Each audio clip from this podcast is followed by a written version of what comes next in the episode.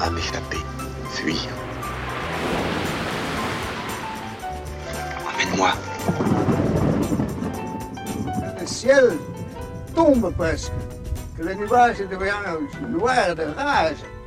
Je veux que tout soit en mouvement pour étouffer, pour détruire ce désert. Il restera la mer quand même.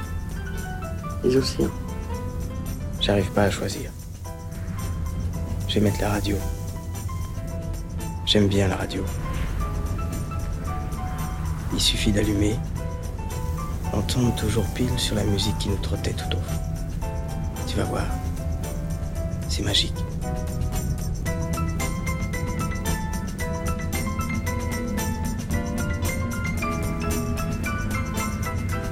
Radio Monobloc. Radio Monobloc. Radio Monobloc. Radio Monobloc. Radio Monobloc. Tu pars, tu t'approches, tu t'approches, tu t'approches, tu t'approches. Chou. Ici, où nous sommes, il y a des mobilhomes. Ou pour être plus précis, nous sommes dans des mobilhomes, dans trois mobilhomes. Vous vous dites sûrement qu'on ne peut pas être à la fois dans trois mobilhomes différents. C'est impossible. C'est vrai. Nous alternons donc, répartissons notre présence entre ces trois habitats, en essayant d'être le plus équitable possible, les mobilhomes, les mobilhomes étant, par nature, susceptibles. S'ils partagent ce trait de caractère, les trois mobilhomes ont par ailleurs des personnalités radicalement différentes. Notre présence prolongée dans l'un de ces mobilhomes a donc une influence tangible sur nos propres humeurs. Pour vous donner un exemple, prenons le mobilhome 1. Dans le mobilhome 1, le temps s'écoule d'une manière très particulière et très très très lentement. Une minute dure dans le mobilhome 1 environ 3 heures. Chaque action entreprise est donc par essence et compte tenu de la façon ordinaire de décompter le temps, en retard. Le mobilhome 2 est bruyant. Il émet de sa propre initiative en permanence de la musique, des chants, des percussions. Ses goûts musicaux sont assez éclectiques. Étonnés de devoir subir nuit et jour ces envolées musicales, nous sommes allés sur le site internet du fabricant. Nous avons lu qu'il avait été conçu pour satisfaire, je cite, toutes les sensibilités et couvrir dans son intégralité le spectre de la production musicale du monde depuis les premières heures de l'humanité. Le bruit constant, parfois mélodieux, souvent entraînant, presque toujours assourdissant, est difficile à supporter pour certains membres de l'équipe. Vous comprendrez donc qu'il nous est impossible de travailler correctement dans ces deux premiers mobilhomes. Voyant nos difficultés, nos sautes d'humeur et notre détresse, le gardien du camping est venu nous voir un matin où le mobilhome 2 avait décidé de nous réveiller avec des chants bavarois des plus archaïques et nous a proposé un troisième mobilhome, le mobilhome 3.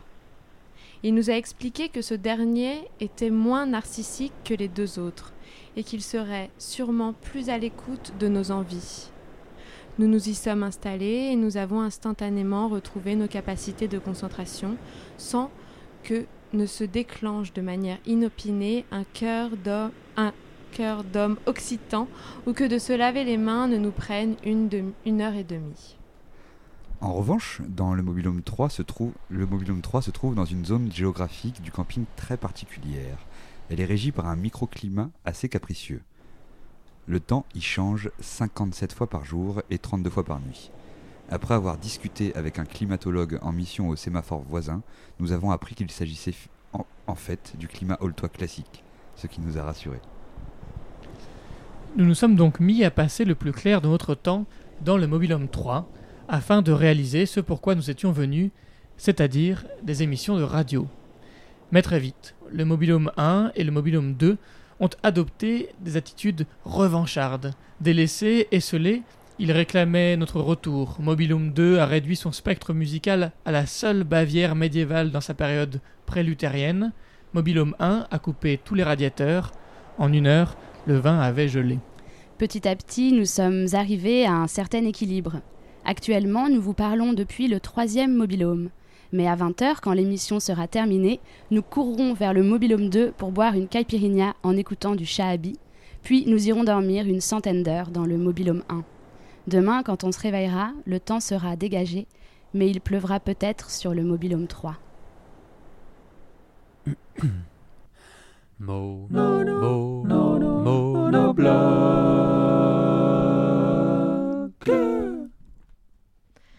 Quand on est arrivé à Holt, on a rencontré Jean au café le week-end. On lui a demandé si on pouvait l'accompagner à la pêche à pied, lors de la dernière grande marée de l'année. Nous avons mis nos bottes et nous y sommes allés. La pêche aux oursins, épisode 1.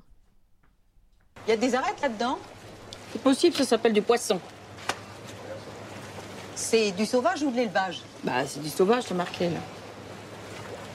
C'est quoi comme poisson? Du dauphin.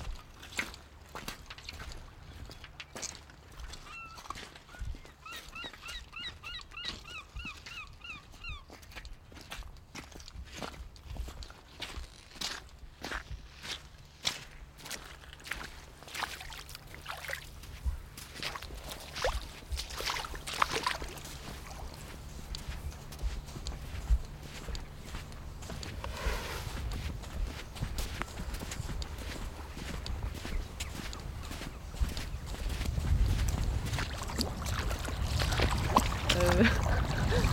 Jean C'est... Ah, ici Ok. Oh putain, en plus, euh, on, s'enlise complètement là.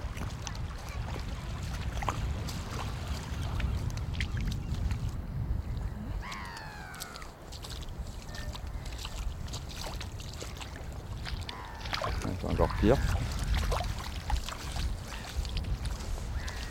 Faut aller carrément là-bas. Il a fait. Il y a des bottes immenses, non Non, a pas. Je pense que c'est là où tu vois, où ça se découvre un peu là, non Là, il y a un petit banc.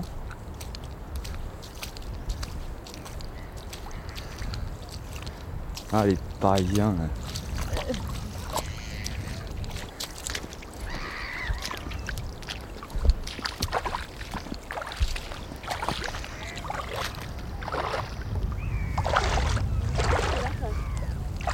Faut marcher sur le banc en fait.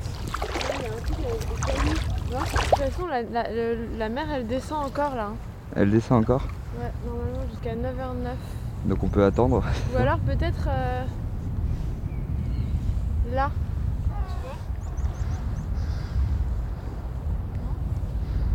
Mais je pense que si on arrive à là. Vas-y, essaie, tu veux que je te tienne la pêche Tu veux que je tienne toi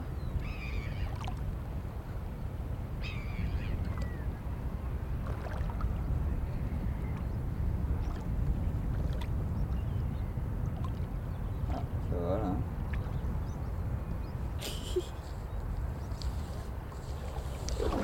Hop là. Ah, non Oula Il y a un peu d'eau qui est rentrée. Ouais bon. Mais c'était mieux de l'autre sens non?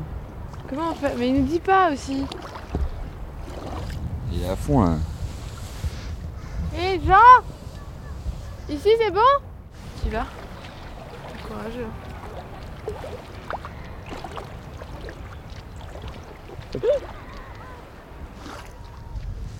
Marche sur, les, sur la pointe des pieds. Ah ouais.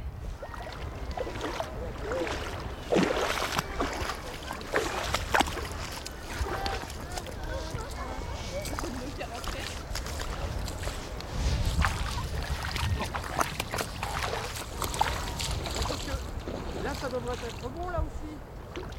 Ben, Je crois qu'on a des trop petites bottes.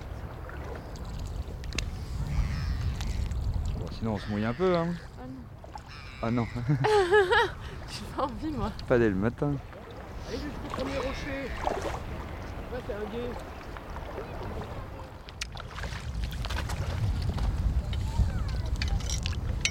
Alors, bonjour, bonjour. On a réussi à vous rejoindre, c'est bon. C'est bon, pas mouillé? Si.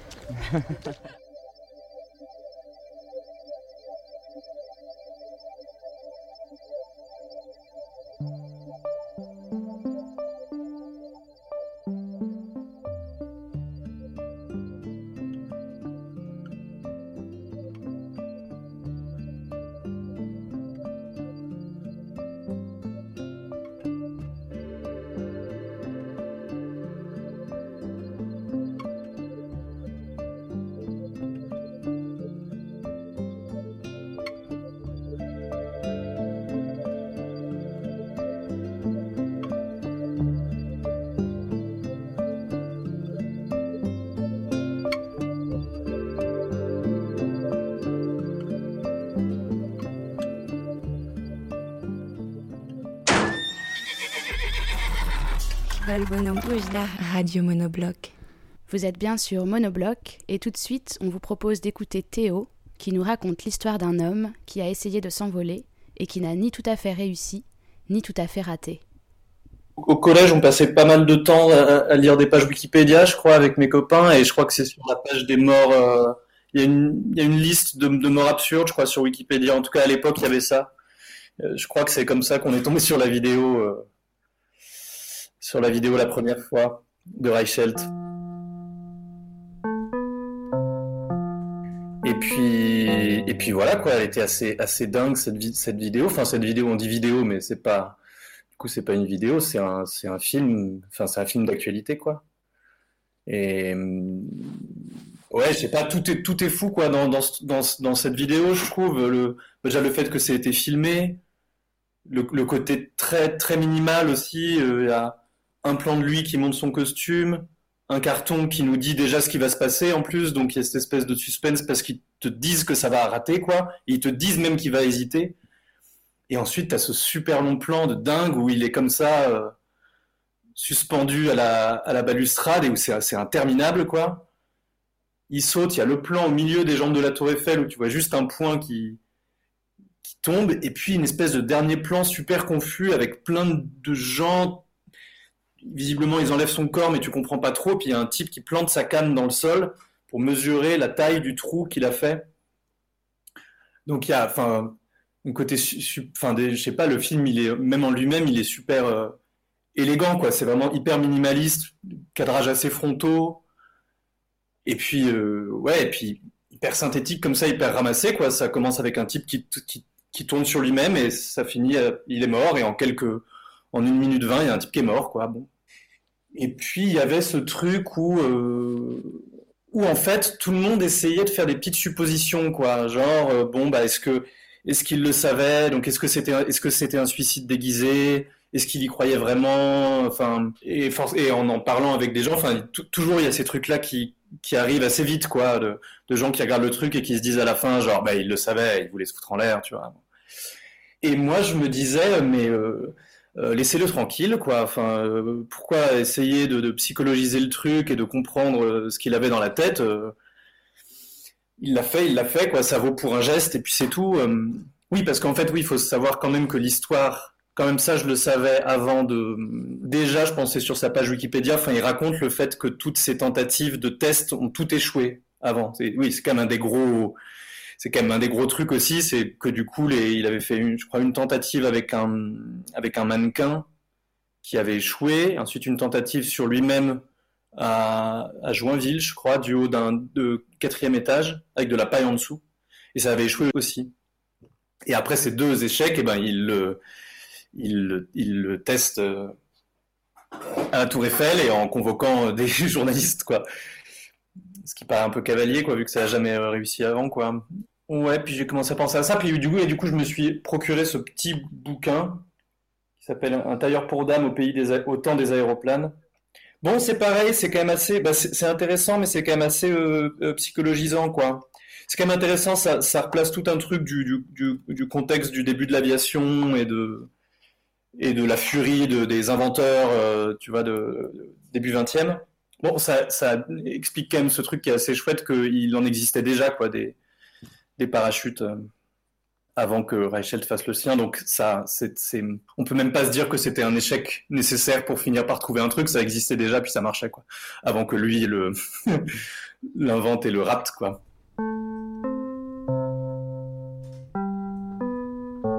Je crois qu'à la base, il y a un, un aviateur que, qui l'admirait plutôt, qui, est, qui, avait beaucoup de crash d'avion vu que c'est les débuts de l'aviation, et il y a une mort qui l'a vachement euh, ému, qui lui a donné envie de bosser là-dessus.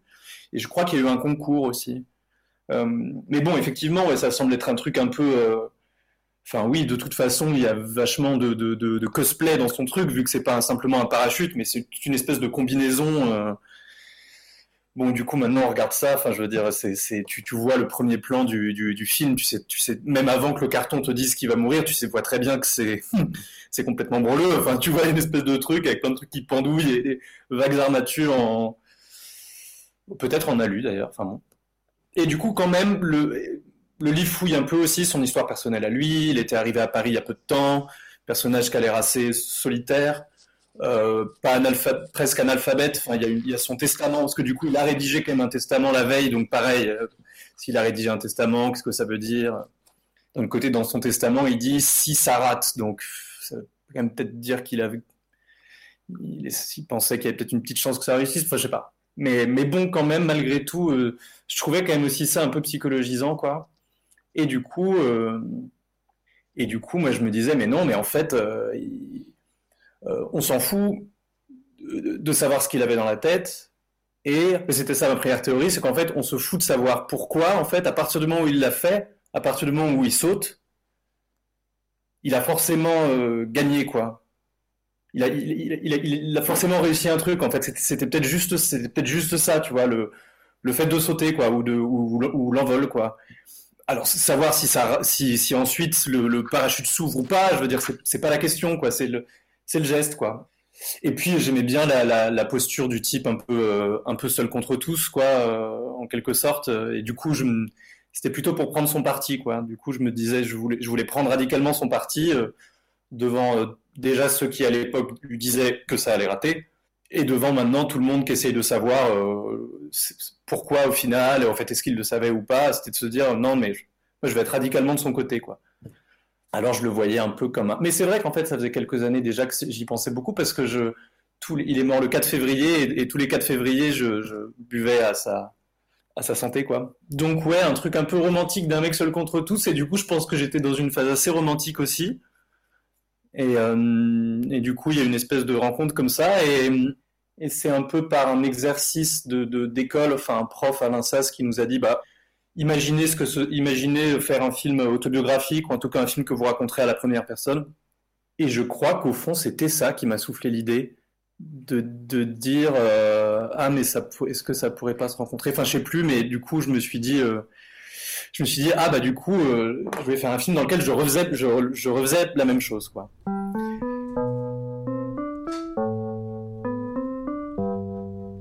Question que ça pose, c'est ça veut dire quoi refaire la même chose Du coup, jusqu'où je, je vais? Soit c'était qu'il fallait vraiment refaire le même geste que lui, c'est-à-dire faire en sorte de rater, c'est-à-dire refaire son parachute euh, défectueux, quoi. Soit c'est peut-être au contraire de le faire euh, de le faire réussir, quoi, c'est-à-dire de de faire un parachute et que d'effectivement que ça marche, quoi. Ou alors de refaire exactement le même que lui, mais que ça marche. Et oui, à un moment, j'en parle à une, à une soirée à des gens parce que à l'époque, je me disais non mais il faut, il faut que je saute quoi. Il faut, faut quand même que je saute. Ensuite, savoir comment, c'est encore une autre question, mais il faut quand même que je saute quoi. Donc je me posais la question quoi, de se dire bon bah qu'est-ce qu'on pourrait trouver quoi? Peut-être si je saute du premier étage d'un bâtiment et qu'en dessous on met des trucs, enfin peut-être que je me mettrais pas en danger physiquement et que je pourrais. Ce qui compte, c'est de sauter quoi j'en causais un peu dans un coin à quelqu'un, puis ça finit par devenir un peu une, une espèce de conversation de, de, groupe, quoi, où tout le monde me disait mais fais, fais pas ça, t'es con. Enfin, je veux dire, euh, euh, on, va, faire ça, on va faire ça sur fond vert, on va faire ça d'une, tu vois. Euh, et du coup, ça a vraiment fini par tourner à ce truc de les gens qui essayaient de me dissuader de le faire, quoi. Et du coup, je me disais, ah, le, le film pourrait être un peu sur la brèche, quoi. À la fois, on me voit avancer dans ce projet, puis il y a des gens qui m'aident parce que dans la séquence que j'avais commencé à tourner, j'avais une amie qui m'apprenait à, à coudre, quoi, du coup. Dans la séquence, on regardait un peu différentes photos et différents. Il existe des, les premiers. Il a fait des patrons, mais pas de la version avec laquelle il saute, mais d'une version d'avant. Donc on regardait un peu tout ça et puis elle me disait bon bah, je pense que ça a dû être fait comme ça, ça a dû être fait comme ça. À mon avis, c'était prévu pour ça. Tu vois cette armature et tout. Et donc on commençait à coudre. Donc il y a effectivement des gens qui qui m'aident, en tout cas sans trop se poser la question que c'est quand même un plan pour se bah, y a, qu'il y a quand même la mort un peu impliquée dedans euh, à un moment, quoi, et puis qu'il y a aussi tout un truc un peu seul contre tous ou de manière assez bornée. euh, non, non, je veux le faire, je veux le faire, je veux le faire. Et je me souviens ouais, que j'hésitais sur est-ce que à la fin il faut que je saute et là faire une séquence sur fond vert pas possible où je euh, hyper mal fait avec un ventilo dans les cheveux où je survole Paris et ça y est, je, je lui je lui offre ça comme cadeau, je lui offre le fait que son truc réussisse quoi. Ou alors s'il faut pas s'écraser ou juste finir par le film quoi, le, film d'origine quoi, le film de, de 1912 qui est, qui est- parfait. Bon, puis voilà. Et puis étant donné que oui, non, je l'ai jamais fait parce que parce que je l'ai jamais fait, comme on a tous des projets qu'on qu'on abandonne, je pense. Mais je me, je me, je me souviens m'être dit quand même que j'étais un peu trop jeune pour pour cette histoire. Et il est mort à 33 ans, du coup j'en avais 25. Et je me disais, oh non, enfin quand même, peut-être qu'il faut un peu plus de d'expérience de la vie pour euh, bon. Alors voilà, mais je pense qu'il y avait un peu un truc, ouais, c'est ça, de glorifier un peu juste le, juste le geste d'y aller, de sauter. C'est pour ça qu'il y avait aussi un truc un peu romantique, c'est que c'était juste genre, il faut le faire. Et pourquoi? Juste pour le faire, quoi. De la même manière que faire le film, c'était pareil que lui sauter, enfin, tu vois, une espèce de truc comme ça. Dépasser cette idée d'échec ou de réussite, quoi. En disant, là, j'ai l'impression de me retrouver devant quelque chose où c'est pas valable comme grille. Genre, je, je sais pas dire si c'est un échec ou une réussite. Voilà.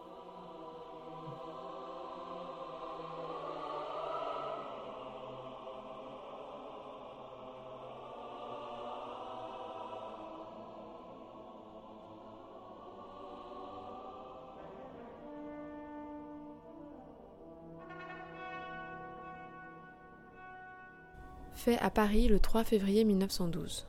Je sous-signais, fais don de tout ce que je possède à Madame Louise Schillmann, employée depuis de longues années pour le dévouement et les services qu'elle me rendit. Et je l'autorise à toucher toutes les factures restées non payées et à garder le montant. En plus, je voudrais que dans le cas où mon invention porterait ses fruits, que l'on verse à cette personne une rente annuelle de 1500 francs dans le cas où mon invention rapporterait moins de 3000 francs. Madame Louise Schillmann née Reiss doit partager avec mes parents en deux parties égales. Mais je vous prie de faire savoir à mes parents que je ne voudrais jamais que ma sœur Katharina ne touche quelque chose. Je vous prie donc, Madame Schillmann, de bien exécuter ma dernière volonté et excusez-moi de la douleur que je pourrais vous causer. Envoyez mes vêtements à mon père, ainsi que mes bijoux, ma bague et mes montres.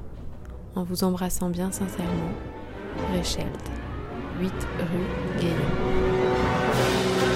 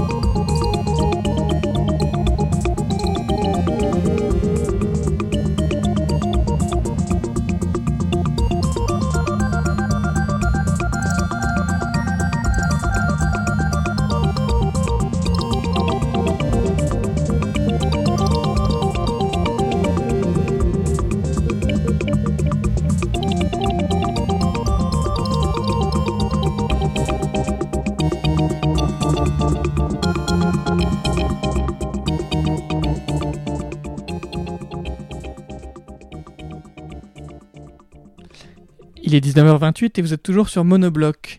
Ce soir, ce soir, c'est un soir particulier pour poursuivre cette chronique, deuxième chronique. Un soir particulier car ce soir, le vent ne souffle pas. Plus rien, pas un bruissement depuis ce matin. Alors qu'il nous accompagnait sans nous laisser un instant de répit depuis plusieurs jours, il s'est tu, complètement tu. Silence, mais qu'importe, il souffle sûrement ailleurs.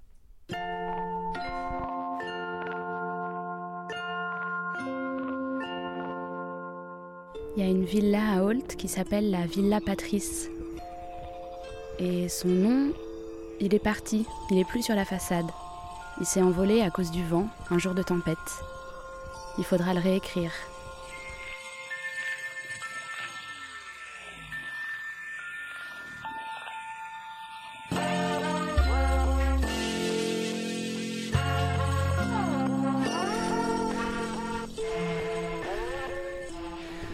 Toujours le vent et non un vent. Comme si le vent, où qu'il soit, où qu'il souffle, c'était toujours le même. Une entité immense, incommensurable, qui existe partout à la fois. Quand il s'arrête pendant plusieurs jours, puis qu'il reprend, on dit toujours le vent.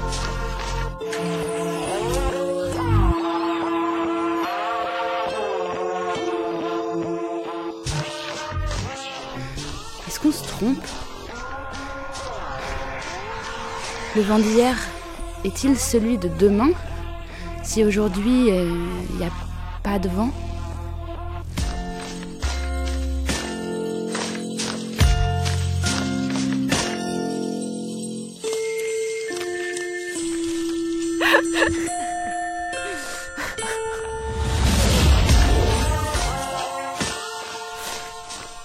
dans le sud de la France, le vent d'Autan. Comme dans Autant en emporte le vent. C'est un vent assez violent, surtout parce qu'il est irrégulier. Il souffle très doucement et d'un coup il peut souffler hyper fort, parfois jusqu'à 100 km/h. Il tord les arbres, il aplatit.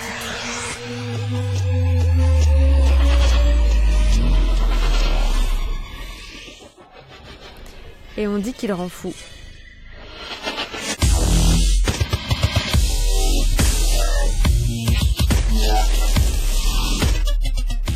Il y a une légende, bon c'est pas vérifiable, mais on dit que dans l'ancien code pénal toulousain, les crimes commis en période d'OTAN étaient amnistiés ou bénéficiaient de circonstances atténuantes.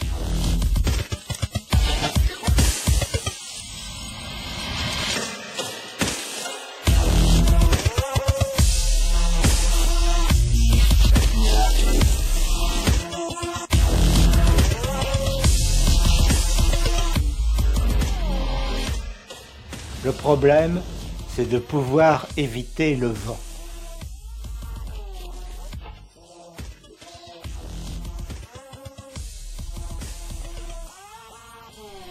Je suis pas folle, hein. C'était l'hiver dernier, il me semble que c'était au Nouvel An. Et, euh, et alors j'étais à la campagne, dans une maison qui est en hauteur, vraiment sur une butte, et il y, a- énormément de vent à cet endroit. Et il se trouve que dans le jardin de la maison où j'étais, il y a un espèce d'ancien puits qui fait comme un petit podium. Et alors moi, euh, j'ai passé euh, la moitié de la soirée debout sur ce petit podium, à communiquer avec le vent. Il y avait énormément de vent, et j'étais debout sur mon podium dans le noir, et je recevais le vent, et je... J'ai commencé à entendre des voix euh, dans le vent, comme des chants, un peu des chants grégoriens, tu vois, plusieurs voix qui se superposaient, j'entendais des cris, j'entendais des... Et tout ça, c'était le, c'était le vent. Le haut plateau, avec son vent continu, pousse à la neurasthénie. Il peut même rendre fou, surtout à la fin de l'été.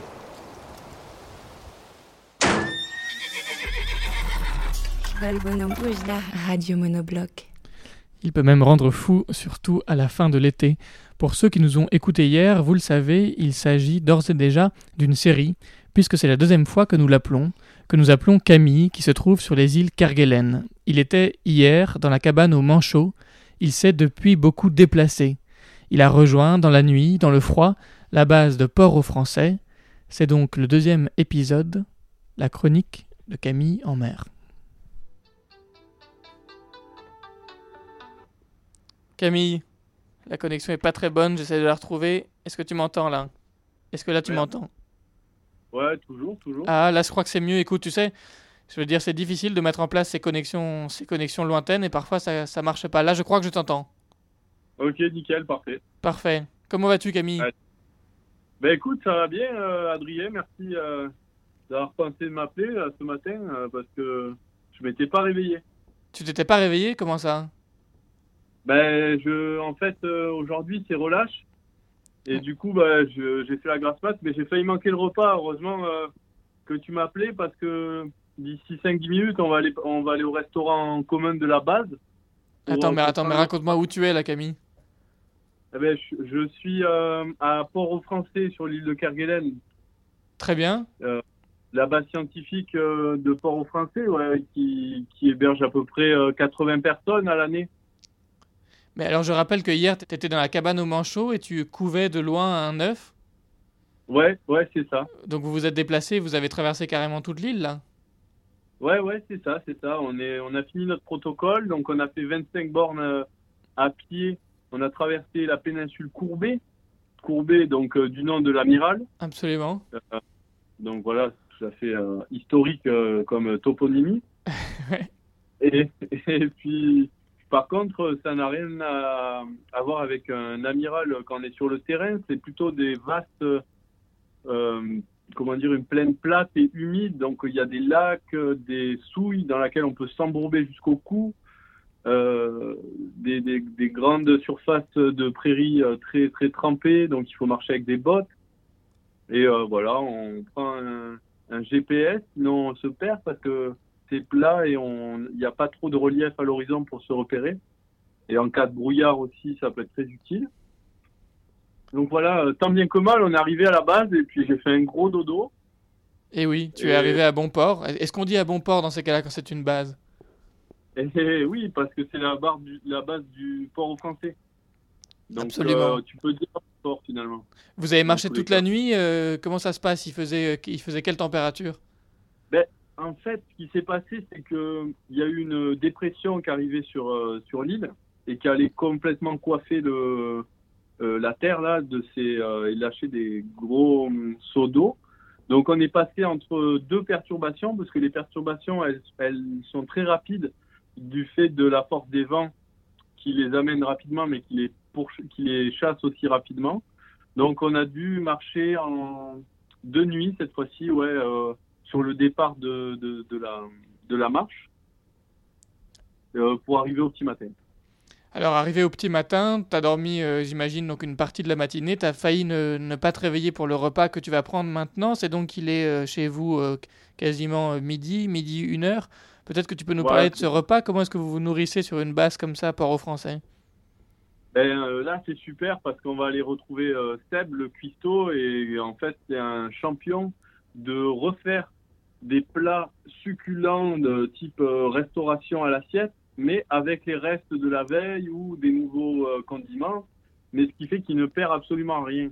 C'est super ça.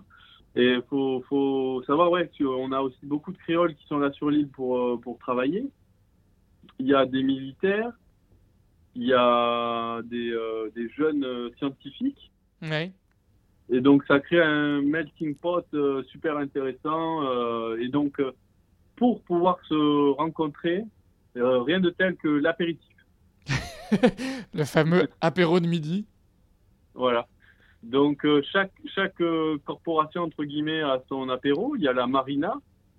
La marina, donc, c'est l'apéro des marins. On a l'apéro des maçons. Donc, c'est le, l'équipe du chaud-froid et de l'électricité qui, qui font cet apéritif-là. On a aussi l'apéro du CNES. Donc, c'est le Centre national d'études spatiales. Oui. On a l'apéro des VAT, donc euh, des euh, comment dire, c'est l'ancien terme de VST, volontaire de service civique. Donc les jeunes scientifiques qui, pour remercier les gens qui viennent l'aider sur le terrain, euh, proposent un apéritif. On a aussi ben, l'apéritif donc au bar, le bar Totoche. Euh, donc ce- cet apéritif là, c'est euh, quand il n'y a pas les autres apéritifs basiquement, ou après la fermeture de l'apéritif. Donc avec ça, on arrive à couvrir à peu près 6 jours sur 7 euh, de convivialité. Et c'est très, très important. Tu vois, Camille, moi je trouve ça vachement important. Tu as des milliers de kilomètres. Tu pourrais nous raconter la végétation, les oiseaux, ce que tu vois de par ta fenêtre. Tu pourrais nous raconter les collines, les grandes prairies, les grands prés, les grandes géologies. Et tu nous parles de l'apéro. Moi, tu vois, ça me rassure énormément. C'est vrai, c'est vrai. Mais raconte-moi que- juste une dernière question avant de te laisser. Je sais que tu es très occupé et surtout je ne veux pas te faire rater et le repas et, et l'apéritif. Mais raconte-moi Eh un oui. tout petit peu cette traversée nocturne, ce que vous avez vu, ce que vous avez entendu, qu'est-ce qu'on entend le soir quand on traverse entre deux dépressions, quand on va de la cabane où tu étais hier à, à- C'était à la base. jusqu'à la base. Et donc, euh, déjà, qu'est-ce qu'on voit? Ben, on, a un petit clair de lune. On peut se fier euh, de notre, comment dire, de la fermeté de nos pas pour éteindre euh, nos lampes frontales et profiter d'un soleil, d'un soleil, non, d'une voie lactée et d'une, d'un ciel complètement étoilé. Et on peut même se fier aux astres pour justement naviguer sur cette terre plate dépourvue d'arbres et de, et de, de forêts. Mhm. Donc, euh, où, le, où les seuls obstacles seraient des lacs qu'on peut repérer euh, par le reflet de, de la Lune sur l'eau. Et donc, voilà, on peut s'orienter avec les étoiles en, en- sur une randonnée terrestre. Donc, c'est assez euh, déconcertant. Et euh, notre, notre chose qui, est super, c'est le vent. Donc, le vent qui, arrive, qui arrivait au- ce soir-là du nord nous poussait sur le côté. Et donc, en fait, vu que le vent est constant et qu'on garde un cap constant, on, on arrive à savoir qu'on est dans la bonne direction en gardant le vent qui nous frappe toujours du même côté, euh, sur la même joue, euh, voilà, sur le, sur, le, sur le même côté du nez, et euh, nous déséquilibre légèrement. Et en fait, ça nous fait marcher en crabe, mais au moins on sait où on va. Donc, voilà un petit peu l'ambiance. Après, ben, on fait des pauses casse-croûte. Euh, parce que, euh, bien sûr, on, marche toujours en équipe. Hein, on ne sait jamais, toujours au moins trois. Parce que s'il y a un qui se fait mal, ben, il en faut au moins deux pour le porter, ou pour porter assistance, ou euh, voilà, déclencher une chaîne de secours. Donc voilà un petit peu ce qui s'est passé ce soir. En gros, c'était des étoiles, du vent et, et un peu de froid. Formidable, c'est très beau. Camille, écoute, euh, je te retiens pas plus longtemps, je, je te laisse euh, aller à tes, à tes travaux. Euh, on se rappelle demain peut-être? Ben oui, carrément, bien sûr. Je- Et ben merci beaucoup pour votre appel. Ça nous fait sentir un peu euh, connectés au monde. Merci à toi, Et, merci à toi. Et si j'espère que si tu as l'occasion d'écouter, bon, Ah ben oui, oui, oui. On va essayer de brancher les- l'équipe du Centre national de- d'études spatiales pour euh, trouver vos, vos ondes. formidable. Camille, merci beaucoup et je suis impatient de te parler demain alors. Avec plaisir. Bonne, euh, bonne continuation. Merci Adrien. Je t'embrasse, salut camarade. Ciao. Allez, ciao.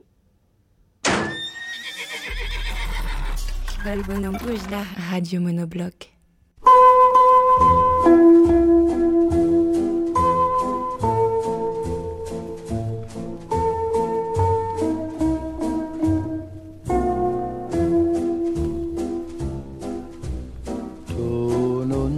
Lo sai, che tutta si per me, ma o sacci, che niente sopra te, non è cosa st'amore, più forte che sta vita, pure sia così, ma fa morire. Cammina appresso a te, senza te non possa stare. No poche sole sì, che ma basta per campare. Nanne non me la sa, non me la sa perché sottoce pure in lacrima presa a te. Tu sì che la camma fa sonna, tu sì che la camma fa danna. O oh, saccia chi sei tu, ma non mi importa più, falla chi chiagnara presa a te sto cuore.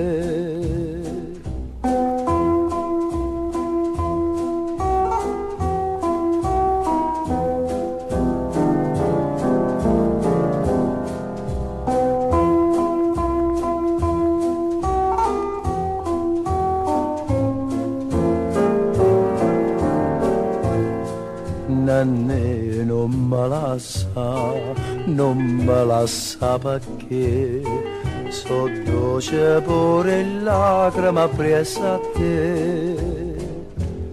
Tu sì che la mi fa suonare, tu sì che la mi fa dannare.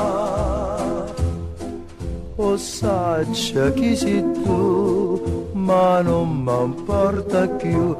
Falla chiagnara presa a te sto cuore.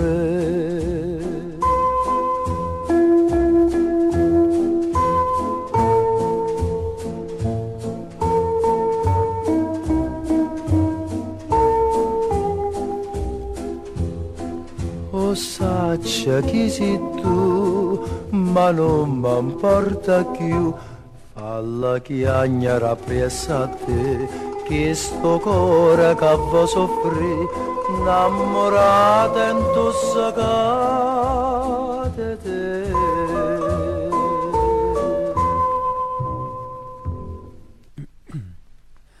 Mo.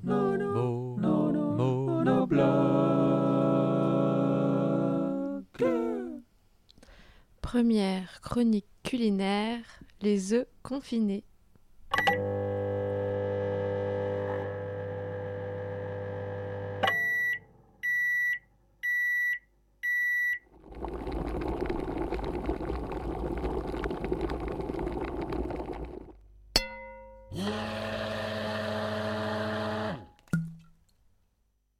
Recette œufs confinés. œufs, quart, quart de vinaigre de cidre, quart, de vinaigre blanc, demi d'eau, sel, 2 CAC, sucre, 3 CAS, curcuma, espelette, gingembre, curcuma, girofle, espelette, laurier, gingembre, girofle, laurier, paprika. Première, casserole. première casserole. 10 minutes de cuisson, cuisson les œufs, les œufs. Une seconde, seconde casserole. Une minute d'ébullition pour la, pour la saumure.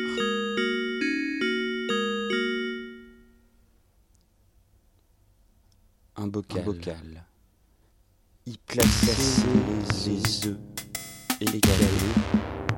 y verser semer, verser bien, filtré, bien filtré, couvercle vissé bocal. retourné, bocal. Retourné, attendre.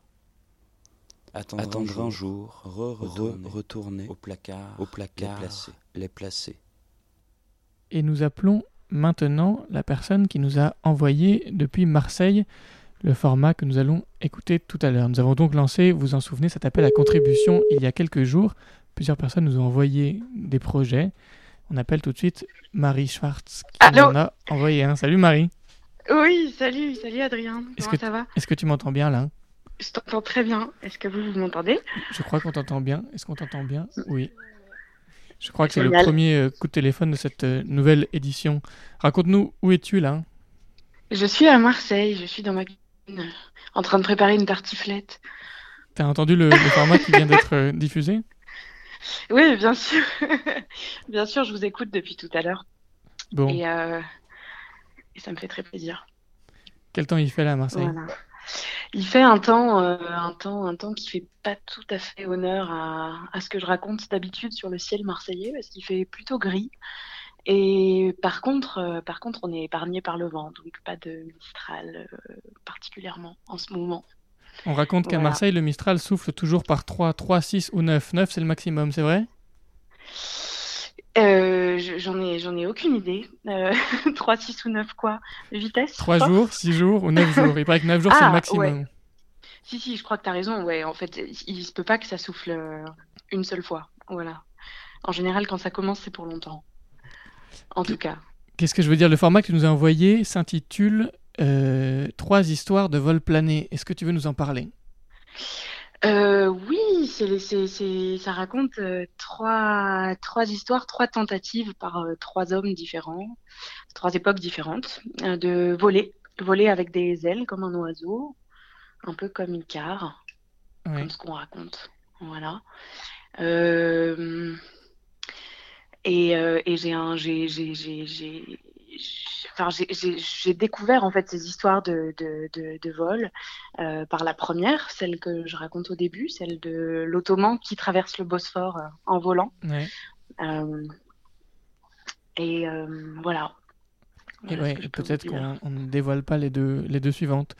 Et bien sûr, bien sûr, il faut écouter. Bon, Marie, merci beaucoup. À bientôt. Je t'en prie, à bientôt, je vous embrasse. Salut. Salut. Salut. En 1632, à Constantinople, l'inventeur Ezarfen Ahmed Çelebi se jette du haut de la tour génoise de Galata, affublé d'ailes d'aigle pour voler. La tour Galata est haute de 35 mètres. En s'élançant de là, Ezarfen traverse dans les airs le détroit du Bosphore et il atterrit sur la rive asiatique. Ezarfen Ahmed Çelebi accomplit ce vol plané sous le regard du sultan ottoman Mourad IV. Il s'agit sans doute d'un défi aux limites de son pouvoir terrestre, et celui-ci ne l'aurait d'ailleurs pas supporté. Voici ce qu'Elviyad Çelebi, ottoman contemporain des Arfen Ahmed, dit de la réaction du sultan. Mourad IV lui offrit un sac d'or et dit Cet homme est effrayant, il est capable de faire tout ce qu'il veut. Ce n'est pas bien de garder de telles personnes. Et il envoya Ezarfen Ahmed Çelebi en Algérie. Il y est mort. L'un des quatre aéroports d'Istanbul porte aujourd'hui son nom, en hommage. Bien que le vol des ailés et celui d'un avion n'aient guère en commun qu'un parcours dans les airs, l'invention de l'aviation et ses progrès techniques ont désengagé le corps humain de l'opération de vol. Ezarfen Ahmed Çelebi a peut-être été inspiré par la figure d'Abbas ibn Firnas, inventeur berbère génial comme Dédale, tout à la fois scientifique et poète. Abbas ibn Firnas vécut en Andalousie au IXe siècle, sous le règne des Omeyyades. Voici ce qu'Ahmed Mohamed al-Makari, historien algérien, raconte au XVIIe siècle à propos de l'envol de Firnas. Parmi d'autres expériences très curieuses qu'il a faites, l'une est son essai de voler. Il se couvrit de plumes, attacha deux ailes à son corps, et s'élevant, se jeta dans les airs, quand d'après le témoignage de plusieurs écrivains de confiance qui assistèrent à la représentation, il vola sur une distance considérable comme s'il avait été un oiseau, mais en atterrissant à l'endroit d'où il avait commencé. Son dos était très endommagé, ne sachant pas que les oiseaux atterrissent sur leur queue, il a oublié de s'en fournir une. Ce récit d'Al-Makari, 750 ans après les faits, est la seule recension historique de cette tentative de vol, soumise donc à une petite controverse. Si Al-Makari et ses sources disent vrai, cependant, le berbère andalou Abbas ibn Firnas est le premier homme à avoir volé, devançant ainsi le moine anglais Elmer, qui l'imiterait cent ans plus tard. Au début du XIe siècle, le jeune moine Elmer tente lui aussi de voler en se jetant d'une tour de son abbaye de Memsbury. Des ailes sont attachées à ses mains et ses pieds. Grâce au concours du vent, il parcourt, dit-on, environ deux cents mètres avant de s'écraser au sol. Mais Elmer commet un oubli semblable à celui de Firnas, chose troublante. Il omet de s'affubler d'une queue pour amortir l'atterrissage. Sa chute est donc brutale et lui brise les deux jambes. Il demeure infirme le restant de sa vie. Tenter de s'élever dans les cieux, défier la loi de la gravité humaine, semble se payer d'un lourd tribut. Pour ce moine Elmer, il est physique, une douleur qui vous ramène à votre triviale condition terrestre finie. Pour Ezarfen Ahmed Çelebi, ce fut l'exil forcé, l'impuissance politique. Pour Icare, les ailes brûlées au soleil et l'immédiate mort noyée.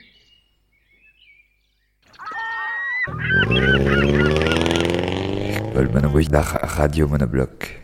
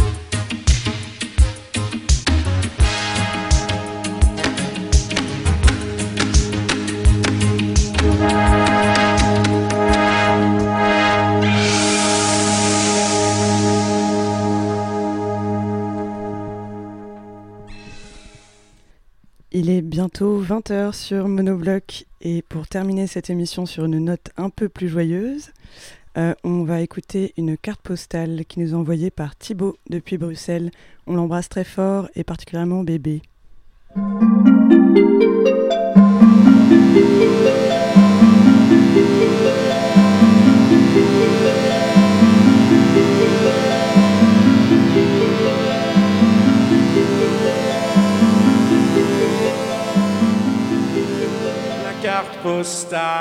De Gompard.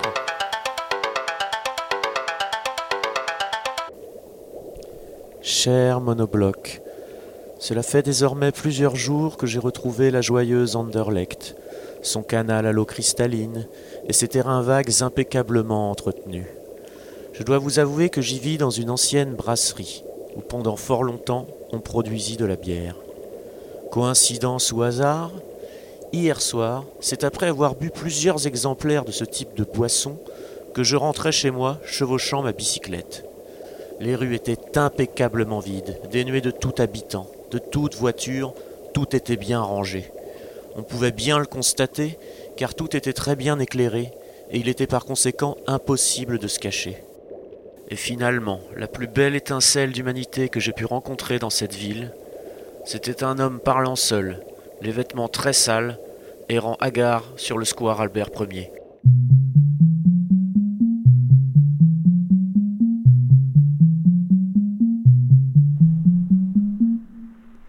Et voilà, ainsi s'achève euh, cette deuxième édition de Monobloc confiné depuis Holt. On remercie beaucoup Marie, Jean, Thibault, Alex, Théo et toute l'équipe de Monobloc partout ailleurs. On vous retrouve demain soir, même heure, même endroit, c'est-à-dire à 19h depuis le Mobilhome 3 et sur monobloc.zone. À demain.